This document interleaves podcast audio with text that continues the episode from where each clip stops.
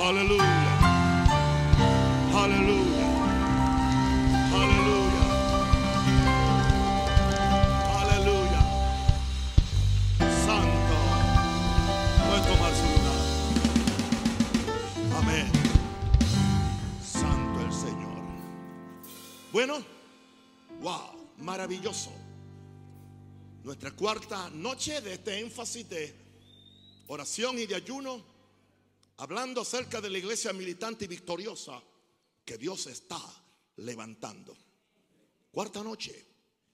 Y no hemos visto que la unción haya declinado o la asistencia haya declinado, sino que vamos de victoria en victoria y de gloria en gloria. En esta noche vamos a hablar de un tema que nunca he tratado y nunca he predicado en este lugar, y creo que en, ningún lugar. Santo el Señor. Mi tema es proclamando la venganza de Jehová. Amén. Proclamando la venganza de Jehová. Yo creo que no hemos operado a la altura de la autoridad que tenemos por razón de que no hemos tenido la revelación de la autoridad que tenemos. Y en segundo lugar, también muchas veces nos hemos eximido de hacerlo por los muchos disparates que hemos visto que se han hecho en estos temas. En Isaías 62, verso 2, tenemos este, esta sentencia, la cual eh, empieza hablando del Espíritu del Señor está sobre mí, pero que entonces dice el verso 2, a proclamar el año de la buena voluntad de Jehová. En esa forma que fue que Jesús terminó su proclamación en, en Nazaret y ahí se quedó. Y no dijo lo otro.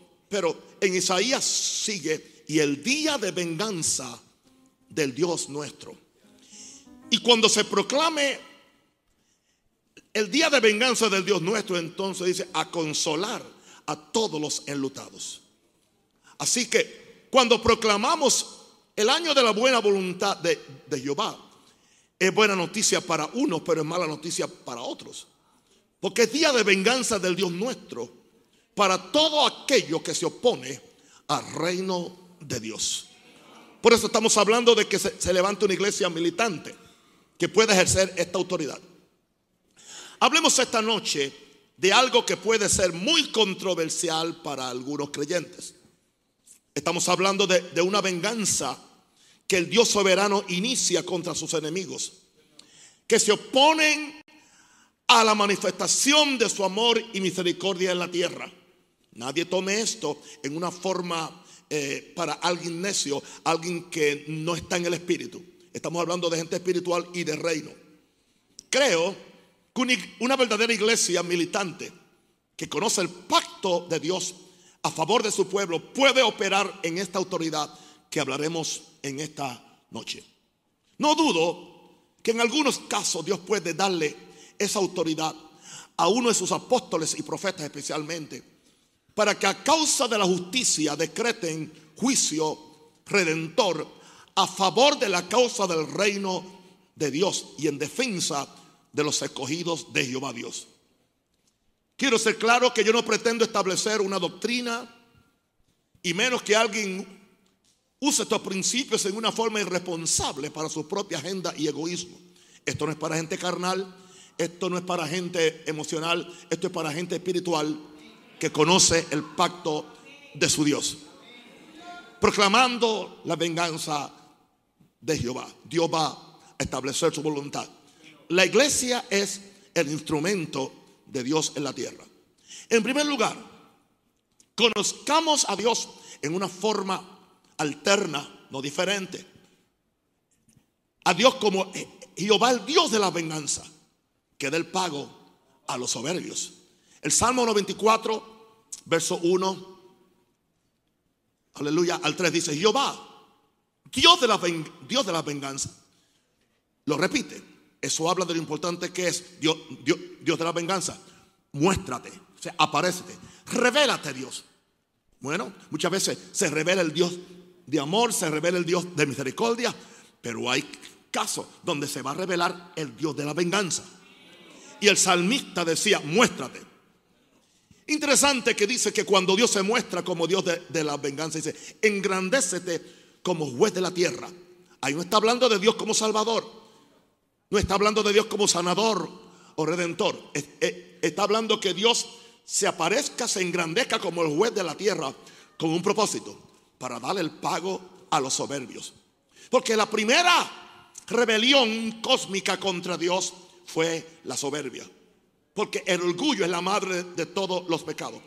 El, orgullo fue lo que se encontró en el corazón de Lucifer cuando se rebeló contra Dios. Odia la, la soberbia. Hay una pregunta, ¿hasta cuándo los impíos? ¿Hasta cuándo Jehová se gozará los impíos? Indicando hasta cuándo los impíos van a tener su rienda suelta para hacer lo que le da la gana. Sea con los países, sea con las ciudades, sea aún con la persecución en contra de la iglesia. Y tenemos una iglesia que no sabe qué hacer. Aleluya. Interesante que Dios dé el pago a los soberbios. Dios, Dios le dio el pago a Faraón por su soberbia. Y casi siempre los soberbios dicen, ¿y quién es Dios? Fue lo que Faraón le preguntó a Moisés burlonamente. ¿Y quién es Dios para que yo obedezca? Dios, Dios, Dios le dio el pago a Nabucodonosor por su soberbia. Por su soberbia. Cuando no se humilló ante Dios y Dios lo mandó a comer hierba. Dios le dio el pago por su soberbia a Herodes. Cuando se envalentó y empezó a mató a, uno de los primeros discípulos. Y esto le, le agradó a los judíos y él quiso ya también matar a Pedro. Y un día cuando estaba dando un discurso, casi se declaró Dios. Y la gente lo declaró Dios y él se, se, engrandeció y no le dio la, la, gloria a Dios. Y dice que inmediatamente vino un ángel de parte de Jehová y lo hirió. Lo hirió. No fue el diablo quien lo hirió. Fue un ángel de parte de Dios que le dio el pago por su soberbia y murió comido de gusanos. Esto que estoy predicando en esta noche no es popular en el occidente, pero esto es muy, muy normal en el Evangelio poderoso en África. Porque en África ellos saben que tienen que regar con brujos, con santeros, con personas que quieren destruir las familias y destruir la iglesia. Y hay veces que la única forma de poder, aleluya, vencer a esa gente es por medio de esta oración de venganza que estamos haciendo en esta noche. Yo quiero que los diáconos se vengan para el frente. Usted no tiene que estar atrás haciendo nada. Véngase. Para acá. Falta estar aquí al frente mío. Santo el Señor. Gracias. Un aplauso a los diáconos. A los servidores. Gracias. Yes. Y a su nombre. Aleluya. Cuidado que aquí está hoy el Dios de la venganza. Amén. Dígame. Ok. Así que Dios del pago a quién? A los soberbios. Número dos, vamos a ver cómo Jehová Dios hace pacto con el profeta Abraham. Digo profeta porque Abraham era profeta. Tenga cuidado con meterse con los profetas. Tenga cuidado con meterse con los verdaderos apóstoles. Porque tienen un papel muy importante en la función de la iglesia hoy en día. Aunque algunos no creen que estos dos ministerios están hoy activos, pero sí están activos están tan activos que los, encontramos en, el último libro de la Biblia haciendo algo que le voy a decir al final. En Génesis 12, 1, 3. Pero Jehová había dicho a Abraham, vete de tu tierra y de tu parentela y de la casa de tu padre a la tierra que te mostraré. Y haré de ti una nación grande y te bendeciré. Y engrandeceré tu nombre y seré bendición. Aquí viene la venganza de Dios. Bendeciré a los que te bendijeren y aquí viene la venganza. Y, mal, y a los que te maldijeren, maldeciré. Y serán benditas en ti todas las familias de la tierra. Aquí Jesús hace pacto con su profeta Abraham y le da promesa de bendición, le da promesa de protección, pero dentro de esa promesa de bendición y de protección le dice, yo voy, yo voy a bendecirte, Tú eres un instrumento de bendición para las naciones. Pero cualquier persona que te bendiga será bendecido. Pero cualquier persona que te maldiga, yo la voy a maldecir. O sea, Dios mismo se aparece en la escena a tomar, a hacer su justicia, Padre Santo, y a maldecir a cualquier persona que venga en contra del pueblo santo de Dios. Hello. Yo no estoy hablando de supuestos pastores y profetas y apóstoles corruptos y mentirosos. Estoy hablando de profetas y apóstoles del tipo de Abraham, del tipo de Pablo, del tipo de Pedro, del tipo de Juan el Bautista. Dios tiene un pacto con ellos. Oh, wow. Número tres. Dios no permite que nadie agravie a la simiente de Abraham que permanece en su pacto. Esto indica que hay ciertas condiciones. Hay que permanecer en el pacto. Hemos estado hablando de que no le demos lugar al diablo. Hemos estado hablando que Satanás no, no debe encontrar nada en nosotros. Hemos estado hablando que nos debemos estar examinando y haciendo un escrutinio de cómo estamos por dentro. Y que no permitamos que ninguna, que Satanás no tenga sus quintas columnas dentro de nuestra alma. Y que podamos decir como Jesús, viene el príncipe de este mundo, pero él nada encuentra en mí. Estamos hablando de justos. Y hay un contrato. Y hay una bendición. Hay una bendición en andar en justicia. Dios tiene un pacto de protección y un pacto a favor de una iglesia que persevera en la palabra y en el pacto de Dios. Vamos a ver en este tercer punto. Vamos al Salmo 105.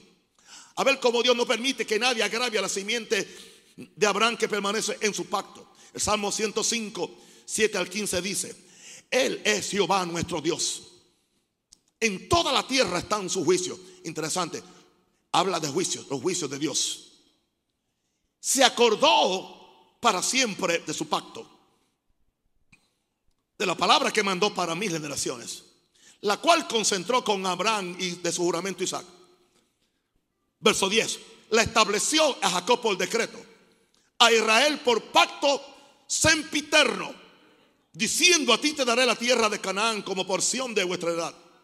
Verso 12, escuche bien ahora, cuando ellos eran pocos en número y forasteros en ella, y andaban de nación en nación, de un reino a otro pueblo, no consintió, no consintió, no permitió, no soportó que nadie los agraviase. Y por causa de ellos, por causa de la gente con quien tenía pacto, castigó a los reyes. Y aquí es que aparece por primera vez la famosa frase, no toquéis, dijo a mis ungidos, ni hagáis mal a mis profetas. Porque el que toca a mis ungidos y le hace mal a, a mis profetas, el problema no es con el ungido ni con el profeta, el problema es conmigo. Yo me le voy a parar al frente. Dice Dios, yo me le voy a parar al frente. Quiero decirle en esta noche a todo demonio, a todo principado, pero también quiero decirle en esta noche a todo oficial de cualquier gobierno, no importa de, de, qué color sea el gobierno, que se para al frente de la iglesia de Jesús o en contra de los apóstoles y siervos de Dios, que Dios, Dios dice, no toquéis a mis ungidos, no no hagáis mal a mis profetas. Escuche esto, por favor. Es muy peligroso venir en contra de un hombre o un pueblo con quien Jehová está en pacto. Estoy hablando de gente seria. Esto no se puede aplicar para los charlatanes. No, no. Es muy peligroso venir en contra de un hombre o un pueblo con quien Jehová está en pacto. Aunque este hombre no haga una oración en contra de sus perseguidores, Dios puede tomar la, la justicia en la mano y vengarse personalmente contra ellos. Escucha esto. Dos veces Dios trajo maldición a los que vinieron contra Abraham. Un ejemplo, Faraón tomó la esposa de Abraham, a Sara, para meterla en su harén. Esto disgustó a Dios porque Abraham era su amigo. Querido, nos conviene ser amigos de Dios. ¿Cuántos quieren ser amigos de Dios? Dios pelea y bendice a sus amigos. ¿Qué dice en Génesis 12, 17? Mas Jehová hirió a Abraham Jehová hirió, perdón, Jehová hirió a Faraón y a su casa con grandes plagas por causa de Saraí, mujer de Abraham. Otro rey, más tarde, Abimelech, trató de tomar a Sara como mujer y Jehová se indignó con este rey. Se indignó tanto que todas las mujeres quedaron estériles en su reino. Pero entonces dice, dice en Génesis 23, por favor, pero Dios vino a Abimelech en sueño de noche y le dijo, he aquí eres muerto, muerto eres. Cuando Dios te dice muerto eres, es mejor que brinque y te arrepientas. Pero Dios vino a Abraham, a Abimelech en sueños de noche y le dijo, he aquí, muerto eres a causa de la mujer que has tomado, la cual es casada con marido. Wow. Se me ocurre algo en este momento. Si yo me hago un buen amigo de Dios, como Abraham, entonces Dios se encargará de todos mis enemigos. Y si no me equivoco, creo que nosotros también somos la simiente de Abraham. Denle un aplauso a Jesús. Ahora, diga aleluya. Número cuatro. Cuando alguien se opone a la libertad de los hijos del pacto, Dios mismo envía juicio sobre ellos. ¿Ha oído usted hablar de las nueve plagas en Egipto? ¿Ha oído usted hablar como Dios trató con Faraón y con su ejército? Tanto que quedó, aleluya, ahogado en el Mar Rojo. En Éxodo 4, 21 al 23. Éxodo 4, 21 al 23 dice, y dijo Jehová a Moisés, cuando hayas vuelto a Egipto, mira que hagas delante de Faraón todas las maravillas que he puesto en tu mano. Pero yo endureceré su corazón de modo que no dejará ir al pueblo. Y dirás a Faraón, Jehová ha dicho, Israel es mi hijo, mi primogénito, mi favorito, mi heredero en las naciones. Yo te he dicho, que dejes ir a mi hijo para que me sirva. Dios tiene pacto con el pueblo que le sirve. Dios va a sacar espada por el pueblo que le sirve en Panamá. El pueblo que le sirve en Venezuela, en la China, en el Japón, en Irán o donde sea.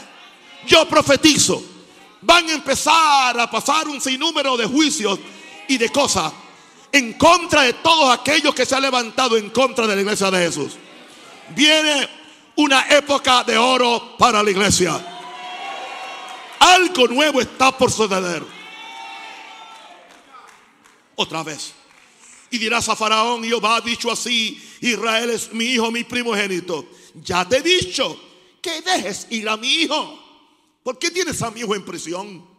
Para que me sirva. Mas no has, querido, mas no, has dejado, mas no has querido dejarlo ir. Así que, valor por valor, tú no quieres dejar ir a mi hijo, que es todo un pueblo, una nación, más de un millón y medio de personas. Este Dios hablando, he aquí, yo voy a matar a tu hijo. Si tú no respetas mi hijo, yo tampoco respeto el tuyo. Así que yo voy a matar a tu hijo, tu primogénito, valor por valor. Tú estás abusando mi, mi primogénito. Lo tienes esclavizado por 430 años.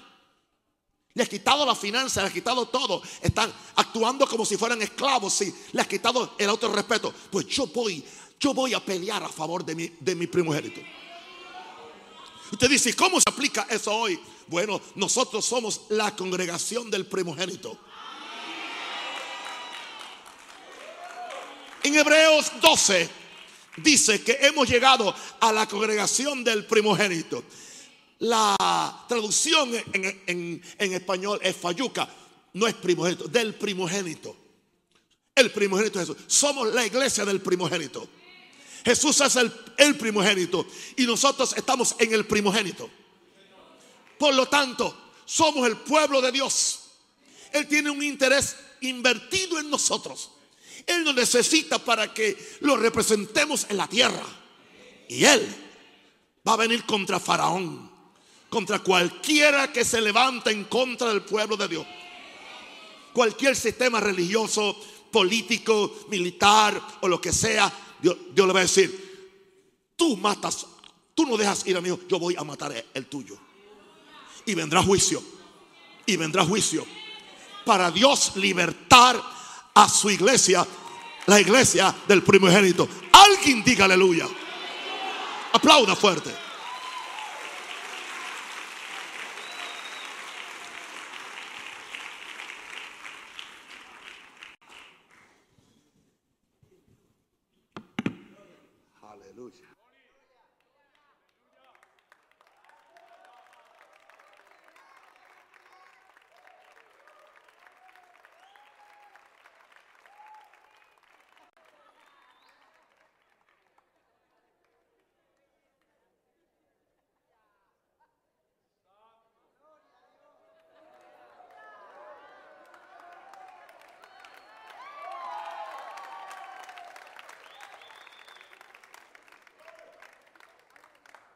Aleluya. Alguien diga aleluya. Aleluya. Aleluya.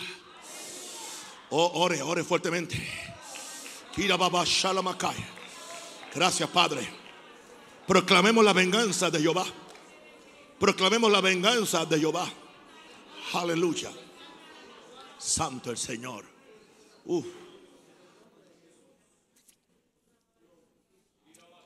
Número 5. Proclamemos la confusión de labios mentirosos que vienen en contra de nosotros, la iglesia. Y pidamos que el Señor confunda la lengua, o sea, el discurso de los que persiguen al pueblo del pacto. Salmo 31, 18, 20, una oración. Enmudezcan los labios mentirosos que hablan contra el justo cosas duras. Y otra vez aquí está la palabra con soberbia y menosprecio. Cuán grande, 31, 18, verso 19. Cuán grande es tu bondad que ha guardado para los que te temen. Bondad para los que te temen, juicio para los que no le temen a Dios. Que has mostrado a los que esperan en ti delante de los hijos de los hombres. ¿Y qué va a hacer Dios con, con, sus justos? En los secretos de tu presencia los esconderás de la conspiración del hombre. Los pondrás en un tabernáculo a, a cubierto de contención de lenguas. Pero esto no acontece automáticamente. Te toca a ti y me toca a mí declarar y proclamar que Dios enmudezca los labios mentirosos.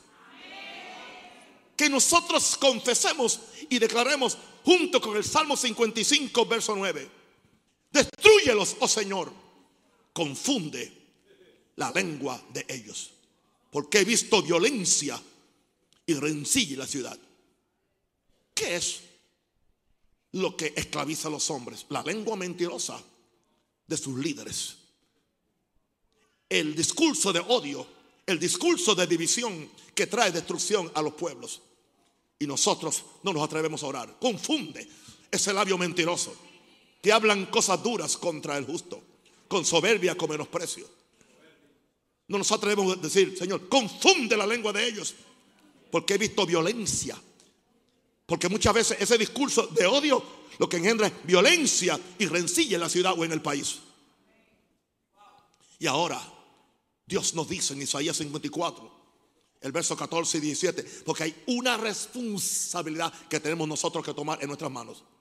Dios le está hablando a a la iglesia, dice, con justicia serás adornada. Estarás lejos de opresión porque no temerás. Diga, no hay temor.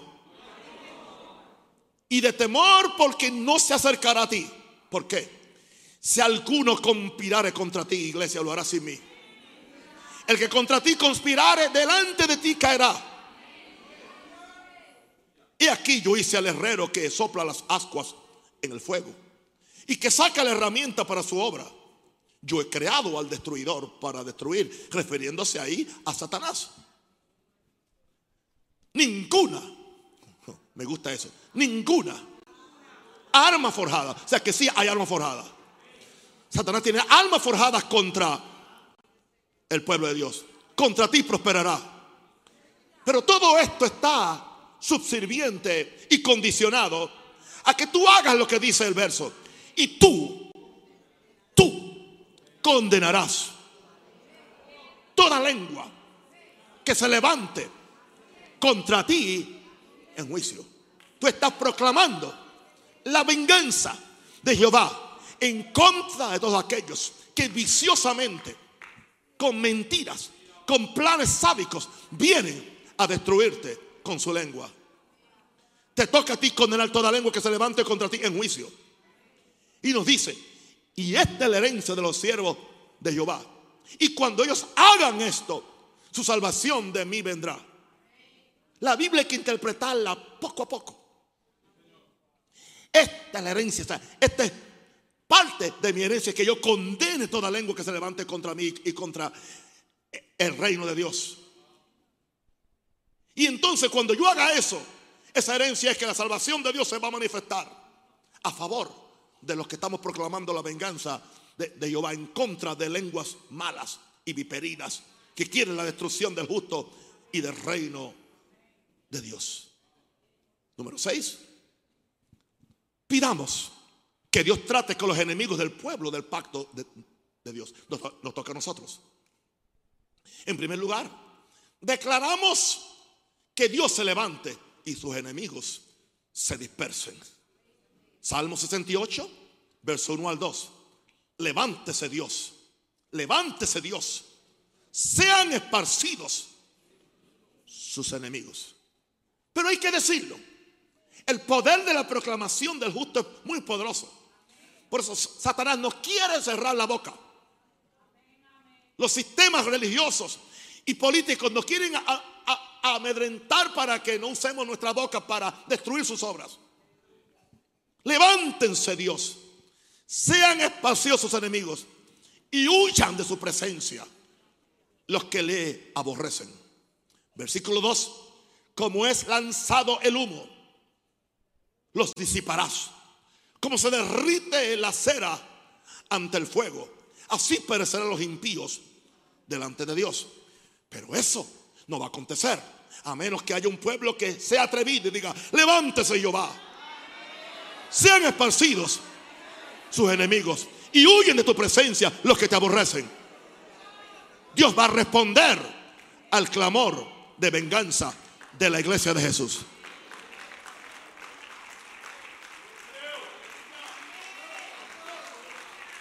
¿Alguien está asustado? Pues de gloria a Dios.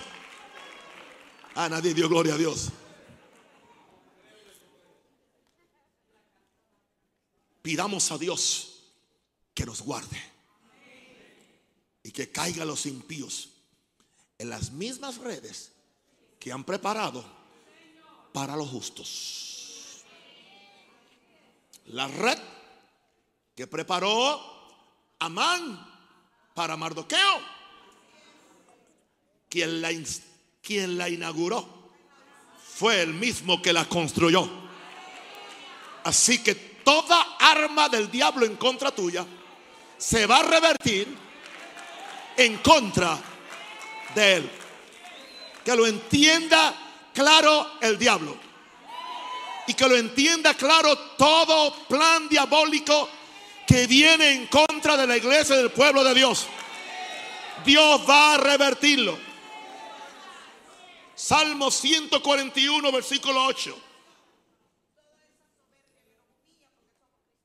Mm, exactamente. Por tanto a ti, oh Jehová, Señor. Esto habla de gente santa que están buscando a Dios. Por tanto a ti, oh Jehová, Señor, mira mis ojos. En ti he confiado. No desampares mi alma. Guárdame de los lazos que me han tendido y de las trampas de los que hacen iniquidad. Caiga los impíos, aún en sus redes, mientras yo pasaré adelante. La iglesia va a pasar adelante. hace dos mil años que está pasando adelante. Pasó adelante de la persecución del sistema, aleluya, de la iglesia, de, los, de los fariseos. Pasó adelante de la persecución del imperio romano. Pasó adelante, aleluya, de la persecución de, aleluya, del sistema eh, comunista y soviético en Rusia. Aún en China no han podido controlar que un que 100 millones de chinos son cristianos de verdad. Casi el 10% de la población. Eh, eh, eso es Dios. Eso es Dios. La iglesia florece en medio de la persecución. Especialmente cuando saben orar en esta forma. Guárdame de los lazos que me han tendido y de las trampas de los que hacen iniquidad. Caigan los impíos en, en sus redes mientras yo pasaré adelante. Voy para mi último punto. Estoy predicando muy corto últimamente, pero muy picante.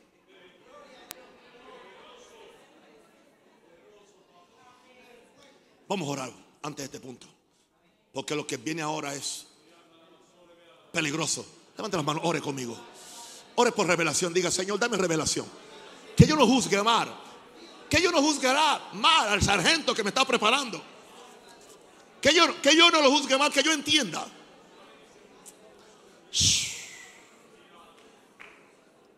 Escúcheme. Tenemos dos casos en la Biblia, Moisés y Elías, que fueron instrumentos de Dios para decretar venganza de Jehová. En este mi último punto, en esta noche digo, yo creo que Dios puede levantar una iglesia y un ministerio de los últimos tiempos que como Moisés y Elías puedan decretar la venganza de Jehová. Yo no estoy hablando que yo tomo venganza contra el perro del vecino que ladra y yo le echo veneno. Yo no estoy hablando que tomo venganza contra el otro pastor que habla mal de mí. No seamos niños en nuestro modo de pensar. Estamos hablando de situaciones que amenazan la misma existencia de la iglesia. Estamos hablando de situaciones que amenazan el progreso de la voluntad y la gracia de Dios. Estamos hablando de cosas de altura, no de, no de juegos de niños. Con esto no se juega. Estas tres escrituras son del libro de Apocalipsis. Vamos a ver, la primera está en Apocalipsis 6. Tengan oídos para oír y ojos para ver. 6, 9 al 10. Voy a oír cosas que usted quizás nunca ha oído, porque nunca yo les he dicho. Dice el verso 9, cuando abrió el quinto sello, vi bajo el altar de las almas de los que habían sido muertos por causa de la palabra de Dios. Santos, están en el cielo y por el testimonio que tenían. Y clamaban a gran voz diciendo, ¿hasta cuándo, Señor, santo y verdadero, nos juzgas y venga nuestra sangre en los que moran en la tierra? Una pregunta, y lo dejo para su criterio. Si los santos en el cielo pueden orar por venganza, ¿por qué los santos de la tierra no pueden hacer lo mismo? Ya le di le hablé del santo David, que fue el que hizo la mayor parte de esas aseveraciones. Te mostré las aseveraciones de, de Isaías acerca de condenar toda lengua. Ellos creían, aleluya, en orar por venganza.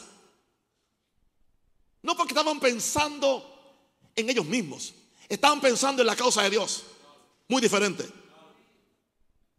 Aquí tenemos en el cielo la, visión que, que, vio Juan bajo el altar de las almas de los que habían sido muertos o mártires por causa de la palabra de Dios. Y el testimonio de Jesús que, que tenían.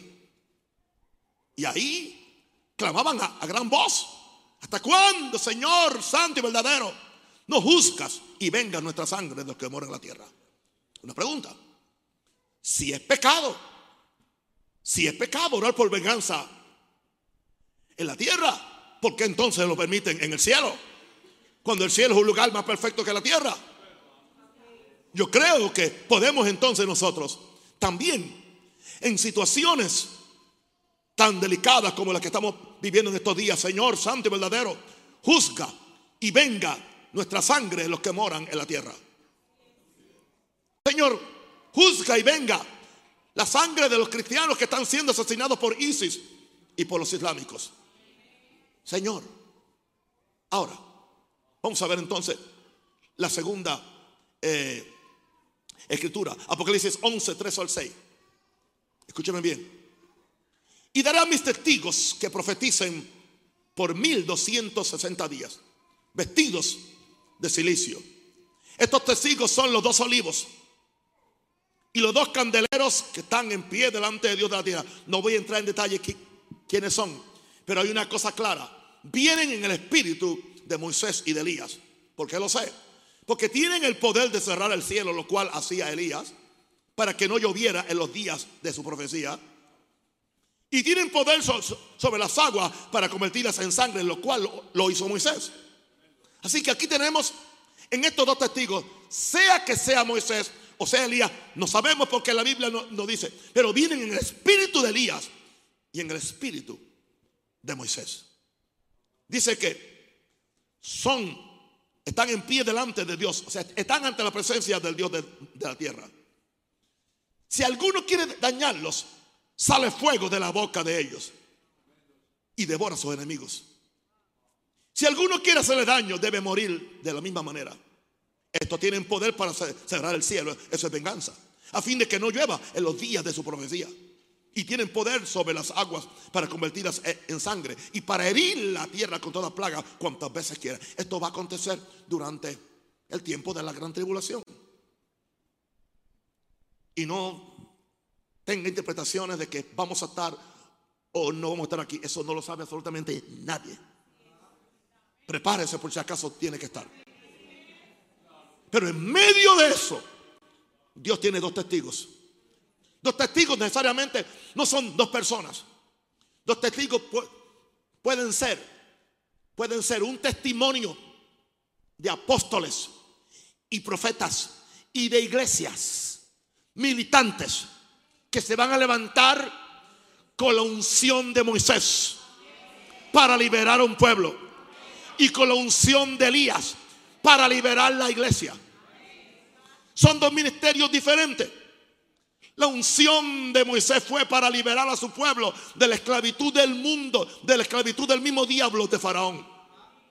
La unción de Elías fue diferente. Fue para liberar a su pueblo de la apostasía y volverlos a Dios. Y ambas cosas se van a requerir en estos últimos días. Yo dije que ambas cosas. Por un lado, Dios va a juzgar a todo faraón, todo espíritu faraónico, diabólico, de dictadores, de presidentes, de reyes, de lo que sea, de leyes injustas, para que el pueblo del Señor tenga libertad para poder predicar este evangelio. Y segundo, va, va a levantar el espíritu de, de Elías para traer arrepentimiento a la iglesia. Para decirle a la iglesia, gloria a Dios. Te me sentaste otra vez atrás, ¿no? Santo, qué, obediente eres. Denle un aplauso a ese diácono obediente.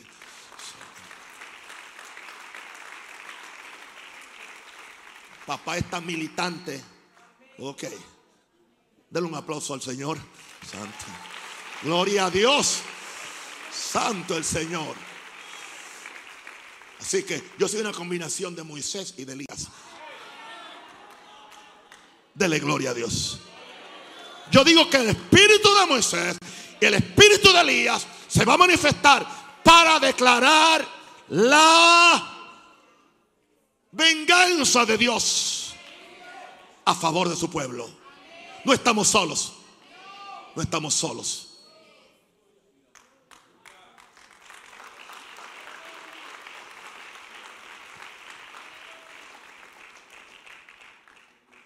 Termino con la última escritura.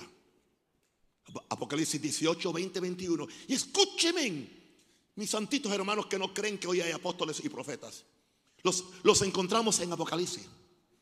al final del mundo, de, de la historia de la época de la iglesia. Dice el verso 20, alégrate sobre ella. Y está hablando del juicio sobre Babilonia anterior. Alégrate sobre ella, cielo y vosotros. Y hay tres grupos, santos que son ustedes. Y ahora vienen los ministerios, apóstoles y profetas. Santos, que es la iglesia. Apóstoles y profetas. Porque Dios ha hecho justicia en ella. Porque Dios se ha vengado de, Babilonia. Porque ha quemado a Babilonia. Así que encontramos al fin de la Biblia, al fin del tiempo, aleluya, casi esperando para que Cristo venga a establecer su reino milenial, declarando los juicios de Dios sobre la tierra, apóstoles y profetas. Y yo no dudo que fueron estos apóstoles y, profetas los instrumentos que Dios usó para que proclamaran el juicio sobre Babilonia, que es la falsa religión. Y ahora dice, alégrate sobre ella. Cielo, vosotros santos y profetas, porque Dios ha hecho justicia. Dios se ha vengado de Babilonia. Y un ángel poderoso tomó una piedra, como una gran piedra de molino, y la arrojó en el mar, diciendo, con el mismo ímpetu será derribada Babilonia la gran ciudad y nunca más será hallada. Aquí tenemos en esta noche que tenemos el poder nosotros para orar sobre toda oposición y sobre todo lo que se levanta en contra de esta iglesia de Jesús. Yo pido que estemos de pie y vamos a orar en una forma inteligente. Lo primero que vamos a orar es que Dios nos dé revelación sobre este mensaje. Que nadie lo tome como una licencia para una venganza personal Ore fuertemente, levanta las manos. Yo quiero un pueblo orando. Yo no quiero que nadie salga tergiversando este mensaje. Eso es. Eso es. Eso es. Eso es. Eso es. Ore. Ore. Padre. Padre. Danos revelación. Danos revelación. Danos revelación. Danos revelación. Diga, danos revelación. Aleluya. Enséñanos a proclamar la venganza de Jehová. No tenemos una vendetta personal contra carne ni sangre. Nuestra lucha no es contra sangre ni carne, es contra principados, contra potestades. Vamos a declarar los juicios de Jehová sobre todo principado, potestades y autoridad que se opone al avance del reino de Dios. Eso es, eso es. Ore ahora. Ore que se levanten apóstoles y profetas con esa autoridad. Ore. Ore que el espíritu de, de Moisés y el espíritu de Elías regrese a la iglesia. Ore. Ore. Ore. En el nombre de Jesucristo. Oh, gloria a Dios. Padre, yo declaro juicio y venganza sobre todo gobernante, sobre todo sistema, sobre todo juez, sobre todo tribunal supremo en cualquier país que dicta leyes injustas. Yo declaro, Señor, la venganza de Jehová contra todo impedimento a que la iglesia de Jesús practique su fe libremente en los países rojos, en los países musulmanes en los países democráticos, en los países del mundo. Padre, la venganza de Jehová. Levanta bandera a favor de tu pueblo. Levanta bandera. Levanta a los apóstoles. Levanta a los profetas. Levanta hombres y mujeres que saben orar en el Espíritu y saben oír a Dios en el nombre de Jesús. Y ahora, diga conmigo, yo me cubro con la sangre y ninguna arma forjada vendrá contra mí. Yo condeno todo plan siniestro del enemigo en contra de mí, de mi familia, de mi iglesia y de mi país. Que el reino de Dios venga y se establezca en Panamá, en Venezuela, en Colombia, en Argentina, en Brasil, en Ecuador, en Chile, en Costa Rica, en México, en Canadá, en Estados Unidos, en España y en todas las naciones. Si lo cree, grite.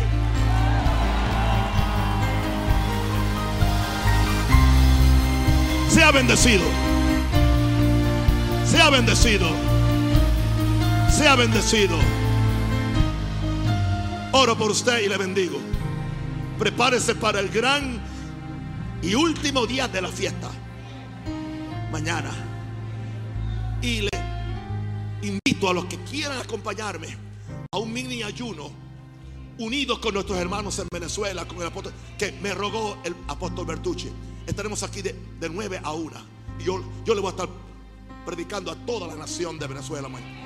Los amo y los quiero. Un aplauso a Cristo. Amén. Y amén. Y amén.